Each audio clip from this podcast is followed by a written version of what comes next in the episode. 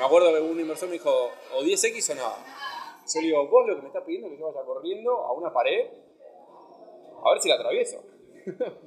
y no, es que me muera, porque de 9 que vamos para allá, de 10 morimos 9. Y sí, sí, 10X o nada. Bienvenidas y bienvenidos a Próxima Parada Podcast, un espacio de charlas que busca agregarte valor en el tiempo que dura un viaje. Somos Hernán Mojoli, Ignacio Monareto y Tomás Malio.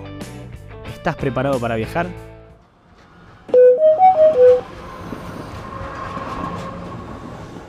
Este podcast fue grabado en vivo en el bar Viva Barcelona. Yo vengo emprendiendo hace casi 12, 13 años. Empecé a emprender a los 22 años. Eh, yo estudié dirección de empresa. Trabajé dos años en un banco en Argentina, en JP Morgan, más la parte de inversión. Y un poco me di cuenta que eh, dos cosas, ¿no? que estábamos viviendo una revolución tecnológica porque yo estaba trabajando en Argentina, con clientes en Londres, eh, en Nueva York, eh, trabajando con, con, India también, y que quería ser protagonista de, esta ola tecnológica y no verla trabajando para otros. Y también una, cosa que me sirvió fue iba creciendo y a medida que iba teniendo entrevistas con mi jefe, el jefe de mi jefe y tal, yo yo no quiero ser esa persona en 20 años, entonces me ayudó, aparte me decían, bueno, yo trabajo un montón, esto hace tres días que no vuelvo a mi casa, y yo como, sí, lo decís orgulloso, no me estaba convenciendo esto, eh, y dije, bueno, si hago eso, más vale que sea algo para, para mí. Emprendiendo mucho más duro, pero bueno, por lo menos siento que estoy eh, controlando más eh, mi destino. sí, El viaje que más te marcó, tenemos una pregunta aleatoria, y le tocó esa y le da vergüenza contarla, creo. No, no, no, digo, el viaje es medio raro. Eh, no, el viaje que más me marcó, efectivamente, fue la primera vez que vine a Barcelona. Eh, nosotros, eh, nosotros, voy a hablar en plural porque yo emprendo con mi hermano gemelo. Eh, tengo un hermano gemelo. No sabemos si es él o no. Sí, sí, siempre soy yo. Sí, sí, sí. O sea, yo sé que yo soy yo. y bueno, él estudió economía también, él estaba trabajando en Standard Poor's. Y me acuerdo que tuvimos una idea y dijimos, bueno, hagamos esto, que el trabajo remoto. Y el primer viaje fue venir a Barcelona porque detectamos que había unos emprendedores que estaban haciendo algo muy parecido a nosotros. Me acuerdo que los contacté por LinkedIn cuando LinkedIn no existía, al principio. Le escribí, y empezamos a tener eh, calls por Skype y le digo, bueno, voy a Barcelona a vernos me acuerdo que en ese momento, no sé, 22, 23 años, fui a mi viejo a decirle primero que iba a renunciar al banco y creo que fue una decepción rotunda. Fue como, flaco, ¿qué haces? Yo ya cumplí mi rol de padre, que era educarte, que te pongas a laburar en una empresa. Eh, y me acuerdo que al día siguiente de haber renunciado me compré la revista Emprendedores. Entonces, como que en realidad siempre eh, no quería, porque él, medio que es emprendedor también sin quererlo, eh, sí apostó. Me acuerdo que eso a los 23 años y digo, che, mirá, hay unos españoles que están haciendo lo mismo que nosotros, y creo que es interesante ir a conocerlos, eh, porque al final el negocio nuestro era un marketplace freelance, que teníamos profesionales freelance con proyectos, que tenía sentido tener un país rico, un país que contrate y un país que ofrezca talento, ¿no? que era Argentina y América Latina. Y ahora visto en perspectiva, la verdad que eh, a 23 años es, poco, yo no, no, pensé que era tan joven. Yo digo, che, pa, me voy a España a hablar con estos pibes y a ver de cerrar un acuerdo. Y él me dice, bueno, no sé, te acompaño. O sea, él es abogado. Entonces digo, bueno, va a ser medio raro, tipo, bueno, caigo con mi viejo a hablar con esto. Pero bueno, sí, pero te voy a prestar como mi abogado, no te voy a prestar como mi papá. O sea, medio raro esto. yo voy con mi viejo acá. Yo en ningún momento me di cuenta de lo que estaba pasando. Eh, entonces ahí mi viejo saca el pasaje también y le digo a Nico, che, renuncia, porque ya está, nos vamos, vamos a cerrar el deal y vamos a hacer que esto arranque. Y ahí vine a Barcelona, no conocía Barcelona, no nada. Me acuerdo que me bajé en un avión, del avión fuimos a las oficinas, empezamos a laburar. Y claro, mi hijo, bueno, che, vamos a ir de copa, vamos al bono. Yo como, sí, hijo, chupa huevo. Como. yo vine acá a cerrar un contrato y a irme. Yo creo que él pensaba, bueno, voy a ir de viaje con mis hijos Conocer Barcelona, claro, me contaba, mirá, acá comía Picasso, todo eso, como, no sé, tío, o sea, la cláusula esta, ¿qué te parece? Eh, mi abogado. Claro, sí, sí. Después el, o sea, el que fue mi socio en ese momento, Francés Font, que sigue siendo socio mío a día de hoy. Pero después le pregunté, le digo, ¿qué, qué viste vos? no, raro. Dice, no, vinieron súper firmes, esto tal, y la verdad que eran profesiones. Y yo dije, bueno, si hay unos pibes que pueden comerse lo que están diciendo son ustedes. Así que, obviamente se dio cuenta que era mi viejo, no era mi abogado. Porque aparte mi viejo, lo primero es, hola, soy papá de los chicos. Es como, viejo. Entendió todo. Eh, sí, sí, le huevo. Eh, pero nada, ese fue el viaje que me marcó. Y de hecho, la- me acuerdo la primera vez que llegué, que viajé del Prat para acá, no sé por qué sabía que iba a vivir en este lugar. también. Como que dije, sí, Fuerte. sí, sí, sí. Como que acá hay algo. O sea, Hay una química. sí, sí, sí. Eh, sí, después me. Un par de años más tarde me mudé, pero la mudanza fue como. Sabía que iba a pasar. Yo, bueno, ahí estaba de novio, después me casé, después eh, tuve a mi primera hija y a, a mi mujer le digo, che, nos tenemos que ir a Barcelona. Dice, bueno, ok, nos armamos todo. ¿Cuándo? Dice, el mes que viene. Dice, yo tenía una hija de tres meses. ¿Te gustan los viajes Eh, relámpagos? no, no, bueno, es que habíamos cerrado una ronda, en medio como que no había mucha opción, y dije, mirá, o cierro la compañía o me mudo a Barcelona, pero en el medio no. Y me dice, bueno, vamos. y así caí a Barcelona. Entonces, digo, como que... Pero bueno, ella ya sabía que... eh, Se veía venir y. yo sí, gran disclaimer, le dije, te estás casando con un emprendedor y estas cosas van a pasar, quereme como soy o, o no sé, vamos a sufrir un poco. Y no, ¿Cómo se llama tu mujer? Dolores. Vamos a Una agradecerle entonces. Sí. Estamos hablando de tu parte emprendedora, Sí. eh, que es fuerte, o sea, creo que la mayoría sabemos el detrás, eh, ¿sabes? Y sabemos que sos inversor, por eso esto se llama emprendedor serial. Eh, ¿Cómo ese, ese mix, esa unión de las dos partes? Me imagino que vos, como emprendedor, sabés mucho y al ser emprendedor, cuando vas a invertir, mirás con esos ojos. ¿Cómo es ese, esa palabra, digamos, emprendedor serial? ¿Cómo es para vos? Porque Sí, emprendedor serial es raro. es rarísimo. O sea, sí, yo creo que es adicto al emprendimiento que me parece que más el rol de víctima, como que no puedo salir, no puedo dejar de emprender. Eh, pero sí, en realidad fue medio casualidad que, que me o sea, que empecé a emprender distintas cosas. Nosotros hicimos un, un, un marketplace freelance que era este Nubelo, que, que, hoy el que, que mantuvo es Workana, pero éramos como lanzamos más o menos a la misma vez. De hecho, eh, siempre tuvimos muy buena relación con ellos. Y con Freelancer también, que eran los que estaban empujando eso en el momento. Y de hecho nosotros terminamos vendiendo la compañía Freelancer. Eh, después de haber pasado todo ese proceso de levantar ronda, de trabajar con VCs, de, crecer casi 100 empleados, levantamos 5 millones, hicimos cosas también medio inconscientes, ¿no? O sea, compramos una empresa en Brasil. Yo me acuerdo que yo aprendí portugués porque compramos una empresa y dije, bueno, ¿cómo hago el onboarding de la gente? Y bueno, pongo a aprender portugués y fui, volví a Tucumán y empecé a decir, mira, las cosas las hacemos así, ¿entendés? Eh, después de haber pasado todo eso, entendí mucho también cómo era el ecosistema emprendedor, cómo son las reglas del venture capital. eh, creo que el sistema estaba roto. O sea, está roto desde el, desde el concepto. Eh, después nosotros tenemos un perfil bastante financiero. eh, y me parece lógico que vos, o sea, cuando invertís tu dinero, lo te invertís en, un portfolio, te dice diversificar en distintas cosas. No compres solo Bitcoin, ¿no? Eh, diversificar un poco, un poco tu portfolio. Y es raro porque como emprendedores en realidad no, no, no solemos diversificar nuestro tiempo, nuestra energía.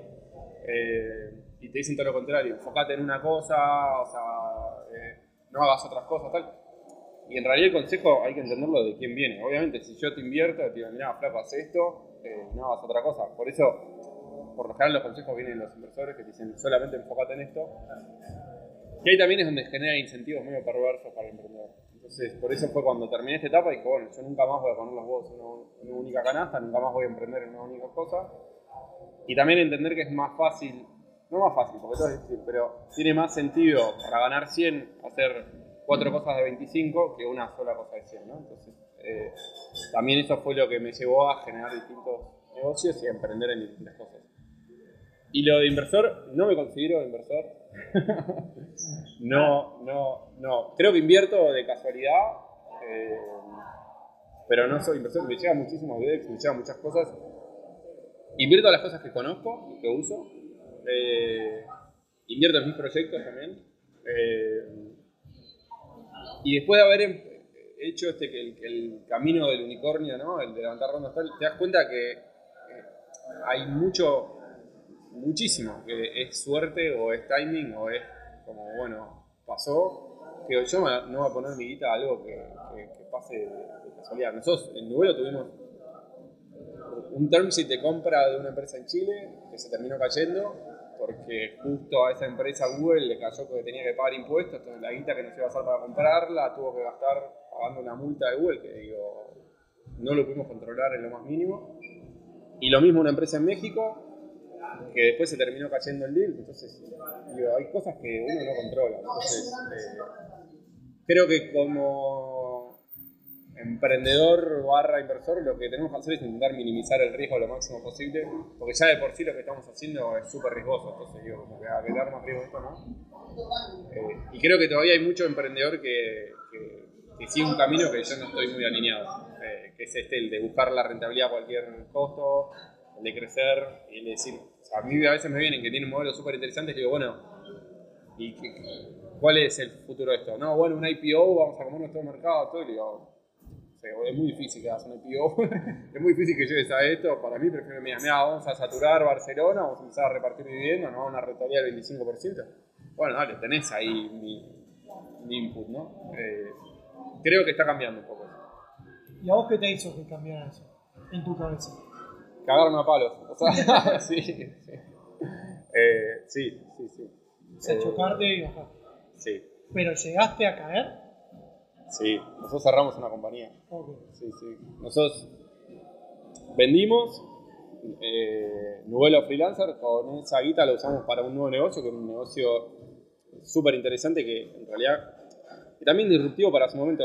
Eh, habíamos cambiado lo que era el modelo de búsqueda de empleo full time. En vez de enfocarnos en los clientes, nos enfocamos en el talento. Que nosotros generamos una base de talento previamente curada, entrevistada, y con una app la gente decía cuándo estaba buscando laburo o no, y le aparecía directamente, che, Jorge está buscando laburo.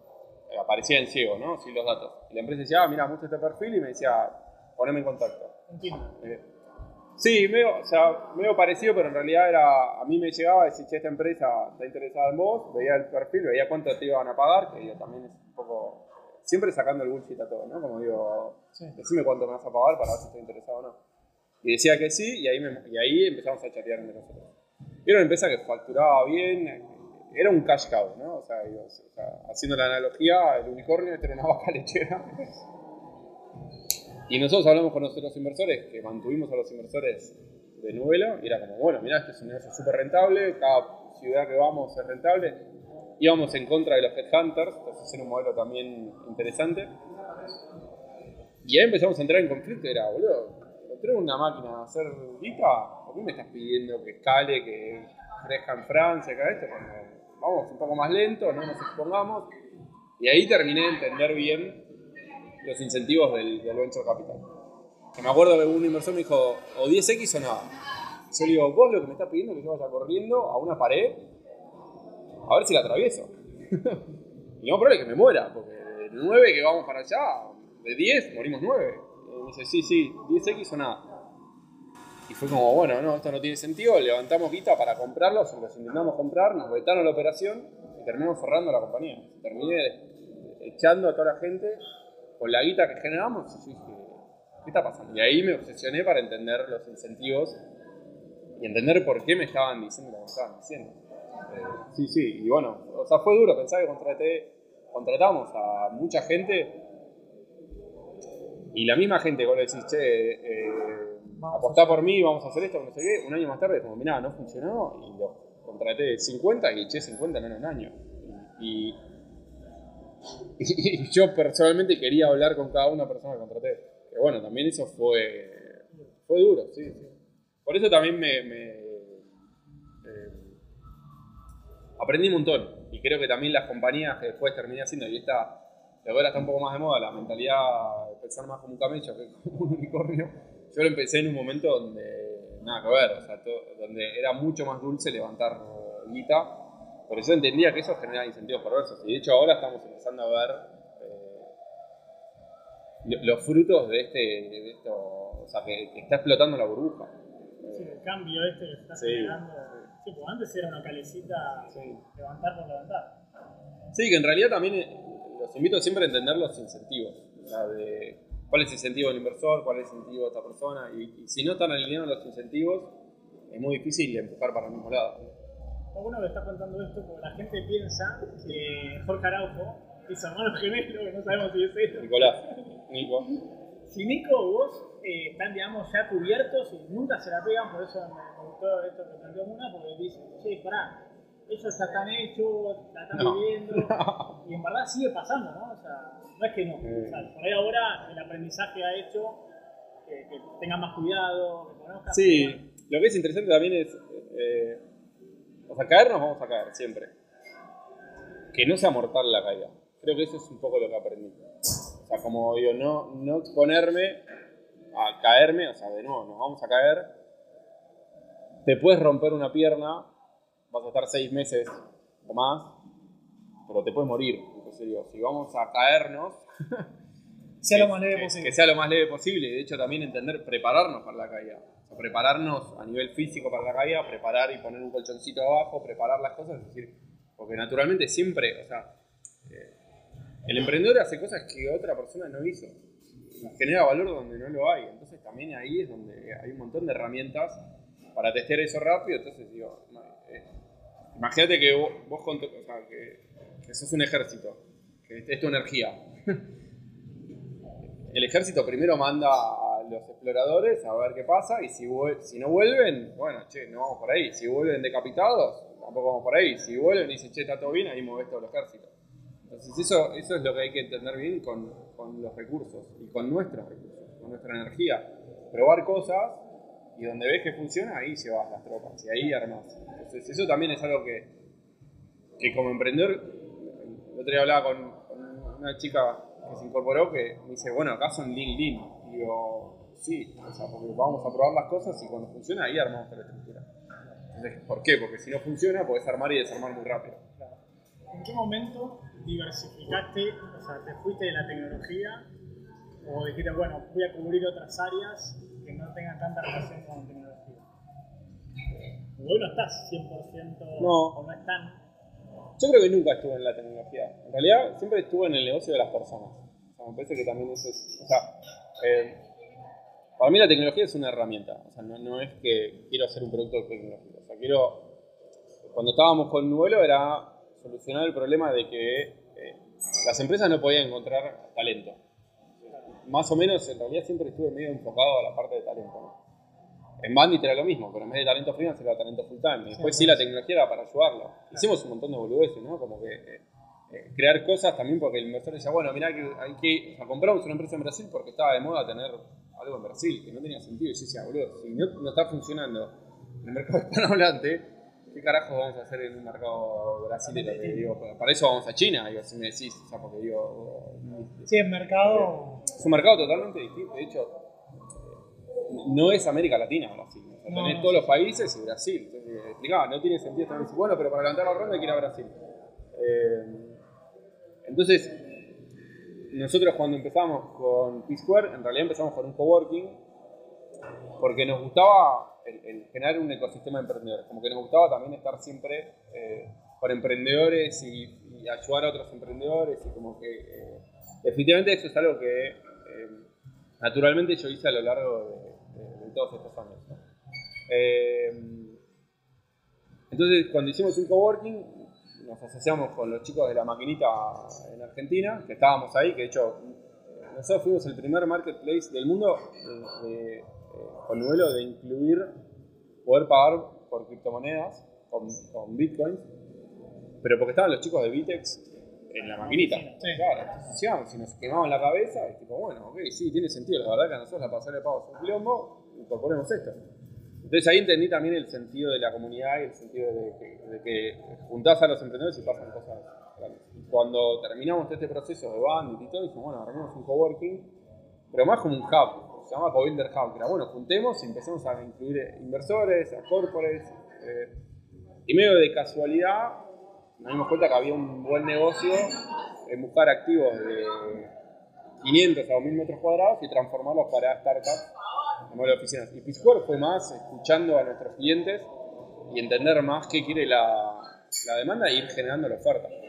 De hecho, la primera oficina que cerramos, que no era esta, primero firmamos un contrato con el propietario con unas condiciones que nos dé derecho a, a comercializarlo por tres meses. Fuimos con un render, conseguimos un cliente, cuando el cliente nos pagó la fianza, con esa fianza pagamos el contrato con, y tenía un contrato de alquiler, un contrato de alquiler y ahí fuimos a levantar una ronda, pero en deuda, porque mira, tengo un, algo que vendía 20 que me cuesta 5, necesito guita para armarlo. Y es totalmente distinto, del lado del inversor es totalmente distinto a todo. Versus, che, tengo una idea, quiero ir a esta oficina, entonces eh, esto también lo hablo mucho. Por lo general, cuando queremos emprender, quiero poner una panadería. Lo primero que hacemos es armamos una sociedad, ar- armamos el local, contratamos al, cocinero, compramos el horno, después nos ponemos a hacer pan y nos damos cuenta que en realidad la gente quiere croissant si no quiere pan y tenemos que tirar todo. Yo lo que te digo es andar a comprar pan y venderlo. Te venden el pan, te compran el pan, ahí te armas todo eso. De hecho, alquilá primero el horno, después alquilar el horno cuando no estés más, después fíjate que si puedes alquilar otro horno, si no, y último, último, último, andá y armate tu panadería. Sí, el famoso evitar los costos fijos. Sí, inicio. 100%. sí. Que no es intuitivo. ¿eh? O sea, lo No, no es aprender de- Sí, también eh, es que no te importe el, el fracasar rápido. O sea, es como que digo, eso es, o sea, tenés que intentar fracasar lo más rápido posible para no fracasar a largo plazo. Entonces es como que, eh, y es, es un poco lo que siempre intento hacer, es ir a buscar el no rápido. Como esto te sirve, no, esto te sirve, no, esto te sirve, y, probar, probar, probar, y de momento es como, bueno, esto sí, y ahí vas viendo y vas armando el producto que, que- que es súper intuitivo porque te va llevando el, cliente. O sea, ¿qué, solución crees que te estoy solucionando? ¿Qué, qué es lo que valorás de esto? Bueno, valoro esto y esto. Entonces, y muy poca gente, muy pocas veces preguntamos qué es lo que quiere la otra persona. Por lo general te lo dicen. Sí, sí, sí, gratis. De, de la mano también con el viejo concepto que decía vos de unicornio, también con la parte de querer hacer todo, querer estar en un millón de lugares a la vez. La realidad es que hoy en día tenés empresas para todo, entonces no solo los costos fijos, empezar a delegar, creo que cambia un poco ese mindset de antes de no, tenés que estar estresado, cansado, lo vas a estar, pero donde puedas soltar la pelota, soltar. Sí, para mí también depende mucho. eh, eso lo aprendí en, en- en todos estos años: es crear una startup o crear un proyecto que se adapte a tu estilo de vida y a, y a- o qué estilo de vida vos querés. Eso también, o sea, crear algo para vos, no para un inversor. Em, y entender también dónde, dónde tenés una ventaja competitiva única. Entonces, yo cuando me vine a ver a Barcelona, pues bueno, ok, este es un mercado nuevo, pero bueno, yo soy argentino, estoy acá, ¿qué negocios puedo hacer y qué cosas puedo hacer con mi identidad única, que me hace único a mí y que ahí no tengo una ventaja competitiva? Entonces, en vez de intentar parecerme un español, digo, bueno, ¿cómo voy a enfocarme en esto? Entonces, nosotros ahora trabajamos con un familiar argentino con la parte de real estate. Digo, ¿para qué voy a competir yo con un catalán más que me va a hablar en catalán? Que digo, bueno, voy a buscar family que quieran invertir en Barcelona, porque cuántos argentinos están haciendo cosas de real estate acá, entonces para mí eso también es interesante hacer algo para vos y hacer algo donde vos sos único. y esa es una ventaja competitiva, y de ahí tu barrera de entrada sos vos mismo. Este tema me gusta, porque acá la gran mayoría vive acá y tenemos este problema de nada, de conocer gente, vender un producto. Y entiendo lo de la familia, pero si le tenés que vender a alguien, digamos, te conviene salir, ¿cómo haces para conseguir ese cliente que por ahí tiene que ser europeo, ni siquiera digo español? ¿Cómo qué le recomendarías a una persona que argentino viviendo en Barcelona o en Europa dice, che, tengo esta idea, sé que la consumen, pues lo validé o veo que hay o es un copycat. ¿Se entiende? Es difícil, pero creo que muchos de nosotros tenemos esas dudas todo el tiempo. Sí, para mí entender que es difícil venir a un mercado nuevo. O sea, es difícil. no sé cuántos de ustedes viven acá, pero los primeros dos años son duros. o sea, los primeros dos años son duros. O sea, y entender que es un proceso, o sea, es un proceso en, eh, en, tener la sensibilidad de cómo se saludan, en tener la sensibilidad de cuándo te toca hablar, cuándo no, y, al final eh, uno tiende a hacer negocios con gente que confía, y uno confía eh, cuando conoces a la otra persona. Entonces, hay un tema cultural que vos por default desconfías de, de lo desconocido. Entonces vos sos desconocido sea, vos saludás con un beso.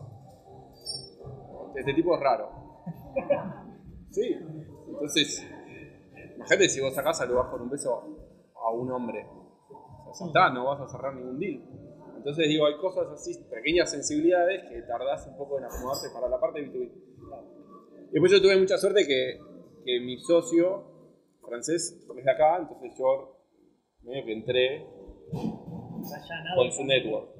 Más o menos, o sea, digo, entendí como cuáles son mis atajos, ¿no? Entonces, también es mucho más fácil que, para generar confianza es, hola, te presento a mi amigo argentino. Bueno, ahí hay una transferencia de confianza. Entonces, lo que recomiendo es que busquen comunidades y que busquen tribus y que busquen unirse a cosas que ya están. Y después es eh, llevar el nivel de, de al próximo, o sea, sí, como que digo, yo iba a un evento, hola, tal, hablaba, me tocaba ir a Madrid y iba, y al principio es, medio fiaca porque no te conoce nadie, quedas medio colgado, pero bueno, hola, mirá, tal, Sí, ahí empecé a generar, y, después la consistencia. Para mí la consistencia es muy importante. Que eso eh, no se suele valorar mucho, y si te ven en un evento, en dos eventos, en tres eventos, pasás a ser alguien conocido para ellos y volvés a generar confianza. Entonces es como si estás en un evento, no, mira, esto tal. Es como, bueno, ok, la primera me dijiste que ibas a hacer algo, si la segunda lo hiciste, si la tercera lo que me dijiste, entonces es como ir generando confianza. Porque acá nadie te conoce, no te conocen a vos, no te conocen a tus amigos, no conocen la universidad que fuiste, vos vas y dices, che, laburé en Mercado Libre, dices, che, Mercado Libre. Entonces, digo, tenés que entender que acá estás solo, solo, sí. Es como volver a arrancar a emprender. O sea, estás en teniendo una experiencia técnica, llevémosla, pero con esa caradurez, ese estar que al principio no lo hace. Sí, de nuevo, también hay gente introvertida, extrovertida, todo, pero es como que definitivamente creo que todo emprendedor tiene que vender. Tiene que saber vender. Y saber vender es hablar con la gente, conectar con la gente, entender qué le preocupa, entender qué es lo que quieren. Y eso mismo pasa con... con al final es generar relaciones. O sea, definitivamente no recomiendo bombardear por LinkedIn, hacer esto, ser muy insistente. Eh, y después entender los, los, ciclos. Eh, o sea, acá de decir, che, bueno, juntémonos ahora todo. Y es como, a, mí me pasaba mucho, con, me sigue pasando, que cortan muy temprano. que está muy bien igual, ¿eh? principio era como, bro, son las 7 de la tarde, como. Estamos todos, se van todos de la oficina. O sea, acá quedan una hora, dos, dos buenas horas de laburo. Y lo mismo con las reuniones, lo mismo con las cosas. Entonces, vos decís, bueno, vamos a juntémonos a comer y vos dices a la una y acá te dicen a la una, no, a las dos. Entonces, bueno, es como que. Eh, pero particularmente en Barcelona. Yo creo que en Madrid eh, son un poquito más parecidos a nosotros a nivel de hacer negocios. Eh, y acá en Cataluña, particularmente el catalán, es muy desconfiado. y creo que la primera tanda de argentinos que vino a Barcelona hace no sé cuántos años, vino más a buscar oportunidades que a, generar como eh, generar negocios a largo plazo y eso se nota también en Barcelona. como que creo que acá te entras con menos uno. Eh, en Madrid no, creo que los que fueron a Madrid fueron más de multinacionales, fueron otro tipo de emprendedores, otro tipo de talento y por lo menos yo entiendo que acá siempre que hablo con alguien local o estoy con un handicap que tengo que remarlo un poquito más y entenderlo, nada más. Como que hay que generar confianza, más de por ahí la que debería ser Argentina. Pero el argentino tiene un valor agregado en eso de que recién mencionaba puerta temprano. Eh, nosotros se está prendiendo fuego algo y ah, me da que era apagarlo.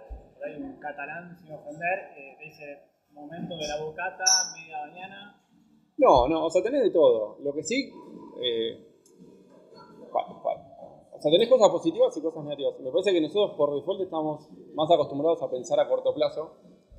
Pero también tiene sentido, nos cambian las reglas de juego tan rápido que no puedes armar negocios. Yo te digo, mira, voy a armar, o sea, de hecho nosotros en Square es, firmamos un contrato de alquiler a 15 años. Sí, sí. 15 años, un contrato. O sea, esto no, no existe. 5 años de obligado cumplimiento. Digo, 5 años de obligado. O sea, ¿qué sé yo que va a pasar en 5 años? O sea, no sé, ¿cuántos? Claro, en 15 años, ¿cuántos presidentes son? O sea, es verdad. O sea, en Argentina está muy marcado por los ciclos políticos. Entonces, vos sabés que cada 4 años te van a cambiar toda la red de tenés que construir cosas como mucho que dure 4 años. Porque si, ¿qué va a pasar acá? Y eso creo que es una desventaja nuestra. Pero si unís en nuestra habilidad de pensar cosas rápido y con las reglas de acá, europeas, por eso creo que también en Estados Unidos no porque digo, cuando te dicen que las cosas no se cambian y vos armás algo, como que funciona, pero también tenés que tener mucha más paciencia. Como decir, bueno, voy a armar algo a largo plazo. Eh, Porque podés también. Sí, sí, sí, sí, Acá es como hay más tranquilidad económica. Sí, hay vos- inflación, pero no la inflación que tenemos allá. Sí, no sé, a mí la primera vez me, me sorprendió. Les invito a que hagan este ejercicio, pero yo calculo que ustedes caminan más rápido que, lo, normal de la gente. O sea, fíjense cuando estén caminando, yo creo que ustedes, o sea, por lo menos yo, notaba que caminaba y decía, ¿por qué camino más rápido? Vamos a otro ritmo, estamos más acelerados, porque tenemos menos tiempo. Entonces eso en los negocios también se nota. Como, bueno, dale, cerremos mañana todo. Y acá es como, no, no, bueno, tranquilo, tal, y claro, en realidad decís, che, pero esto quiero avanzar para cerrarlo, para ir para el próximo. Y a veces eso puede generar desconfianza. Entonces entenderlo, a mí vivir en Barcelona me ayudó para bajar un poco también el, ritmo. Como no ir con la moto tan acelerada. Y eso te, eso te hizo cambiar de cara a los nuevos emprendimientos que hiciste desde acá. O sea, si vos vas para atrás, a los 23, con tu viejo acá y demás, que querías comerte el mundo, hoy lo pensás de otra manera, porque ya pasó, ya pasó. Pero, o sea, si vos le recomendarías, no al Jorge de 23, alguien que viene con 23 ahora, Sí, definitivamente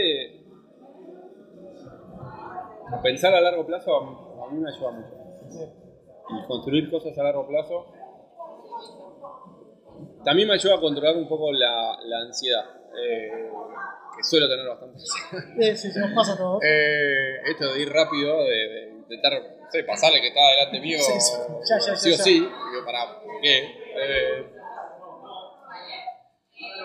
y, y a minimizar los problemas de hoy también. Entonces digo, si uno pone la perspectiva a, a- a 10 años, lo que pasó este mes no es tan grave. Eh, pero para también es interesante como pensar a largo plazo. Yo creo que nosotros en Nuelo muchas veces no pensamos a largo plazo. También estábamos en un ecosistema o, nosotros en una cultura también que nos obligaba a actuar muy rápido. es- como que se unieron eh, el, el acelerado con el que te pedía, velocidad, que era el venture capital.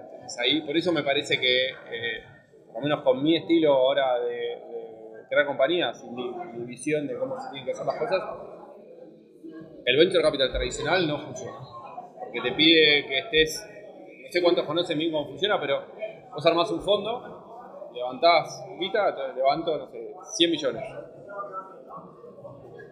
Y el inversor me da a mí, los muchos inversores que me dan 100 millones, que me dan, como que te diga, menos del 5% de lo que representa. Entonces, bueno, toma esto, divertite.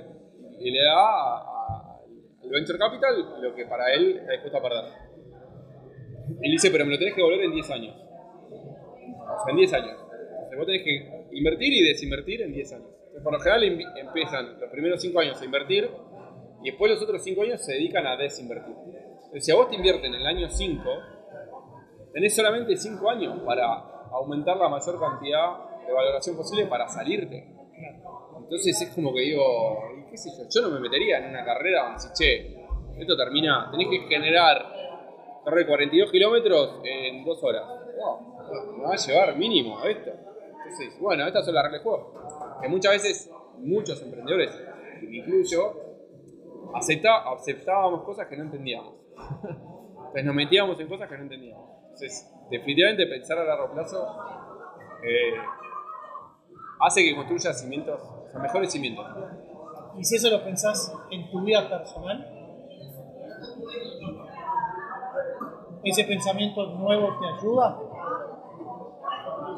Sí, porque de yo cuando me mudé acá pensaba dos años. Digo, bueno, en dos años me voy. Eh, después fueron tres, y ahora digo, bueno, ya está, voy a asumir que acá me voy a quedar a vivir. Y hasta que no hice ese cambio, por ejemplo, a mi hija no la iba a un colegio que era bueno, total va a estar acá de paso. Después cuando lo entendí, empecé a decir, bueno, ¿qué pasa si me quedo acá toda la vida? Empecé a tomar decisiones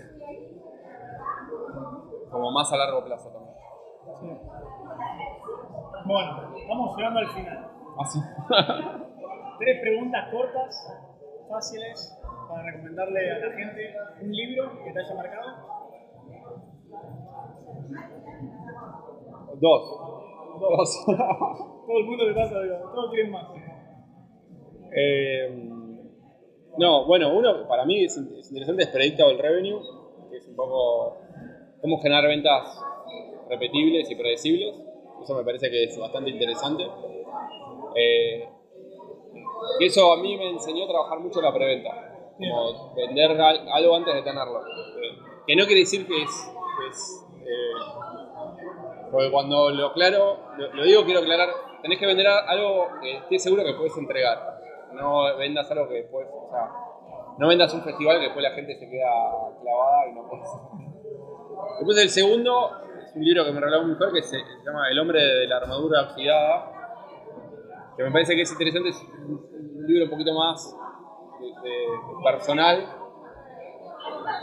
pero creo que, bueno, y me tocó muchas veces eh, salir y ponerme una armadura y, cuidarme porque te toca estar muy expuesto a muchas cosas. Y el libro me ayudó a entender en qué momento ponerme y sacarme la armadura. Creo que eso es importante también entender como, bueno, a veces toca ponerse algo e ir, después cuando llegas a tu casa, sacate. Soltate un Eh, poco y relajate. Sí, sobre todo es eso, entender como, bueno, eh, es importante, pero no puedes irte a dormir con la armadura puesta, al lado está tu familia, entonces también eso a mí me, me- me sirvió. Un sitio web, aporte valor, día a día.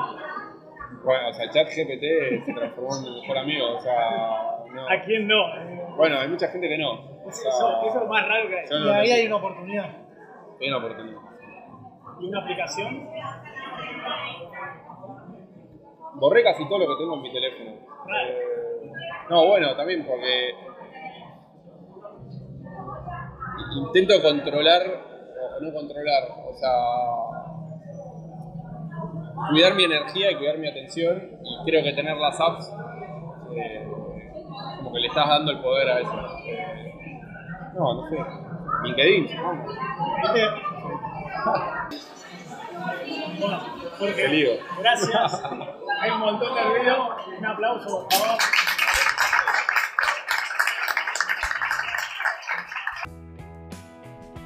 Muchas gracias por acompañarnos en este viaje. Si te gustó, te invitamos a compartirlo en tus redes sociales para que seamos más los que haremos valor.